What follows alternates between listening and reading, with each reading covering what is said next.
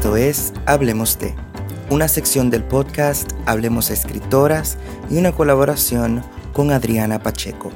Les saluda Wilfredo José Burgos Matos, estudiante doctoral de la Universidad de Texas en Austin y especialista en literatura y cultura caribeñas. Hoy hablemos de libros escritos por mujeres y sus adaptaciones al cine.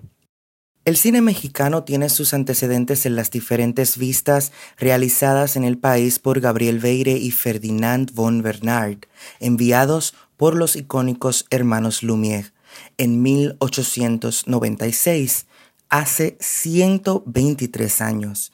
La producción cinematográfica mexicana es una de las más destacadas de América Latina, aunque como industria ha tenido un perfil irregular desde el fin del periodo conocido como la época de oro del cine mexicano, etapa en la que la industria mexicana logró su mayor alcance internacional predominantemente en América Latina y en España.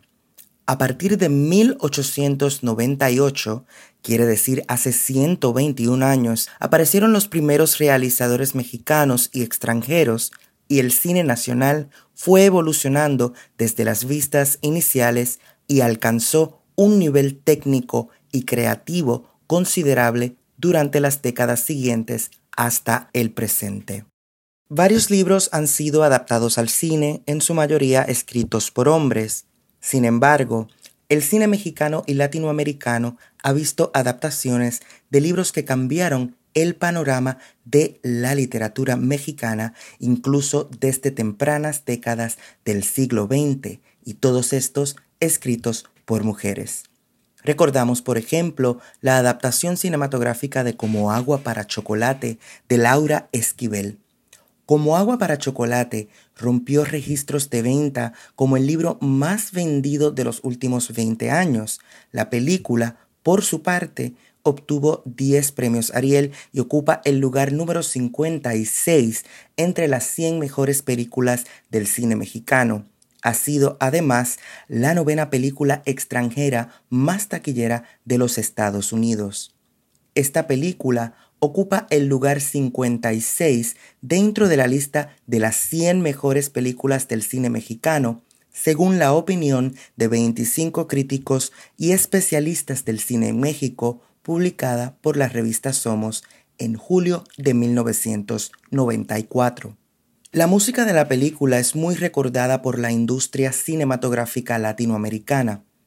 Esta música corrió a cargo del guitarrista cubano Leo Brewer y en el filme se incluyen canciones como Estrellita Marinera, Mi querido capitán, Ojos de Juventud, Jesucita en Chihuahua, Paso del Norte, entre otras, que son interpretadas por el trío Los Morales, quienes han sido íconos emblemáticos en el folclore mexicano y latino. Por otra parte, está también Arráncame la vida, que es una película mexicana dirigida por Roberto Snyder y estrenada en el 2008, basada en la novela homónima de Ángeles Mastreta que publicó en 1985. Al momento de su estreno, era la película más cara de la historia del cine mexicano, con un costo de 6.5 millones de dólares equivalentes a 85 millones de pesos. Ahora ocupa el segundo lugar en carestía y es la séptima más taquillera que recaudó 75 millones de pesos. Fue elegida por la Academia Mexicana de Artes y Ciencias Cinematográficas para representar a México en la edición 2009 de los premios Oscar en la categoría Mejor Película en Lengua Extranjera y esta llegó al corte de las nueve semifinalistas.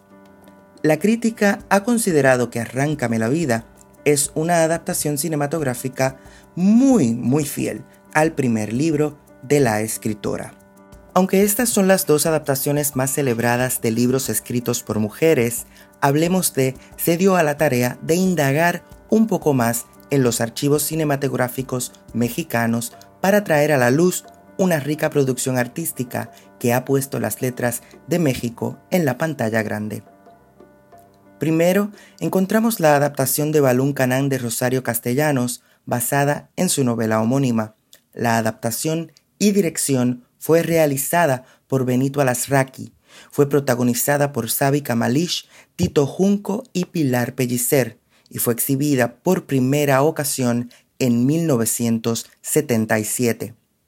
Otra adaptación de la obra de Castellanos fue Oficio de Tinieblas, adaptada en 1981, dirigida por Archibaldo Burns y José Luis Urquieta.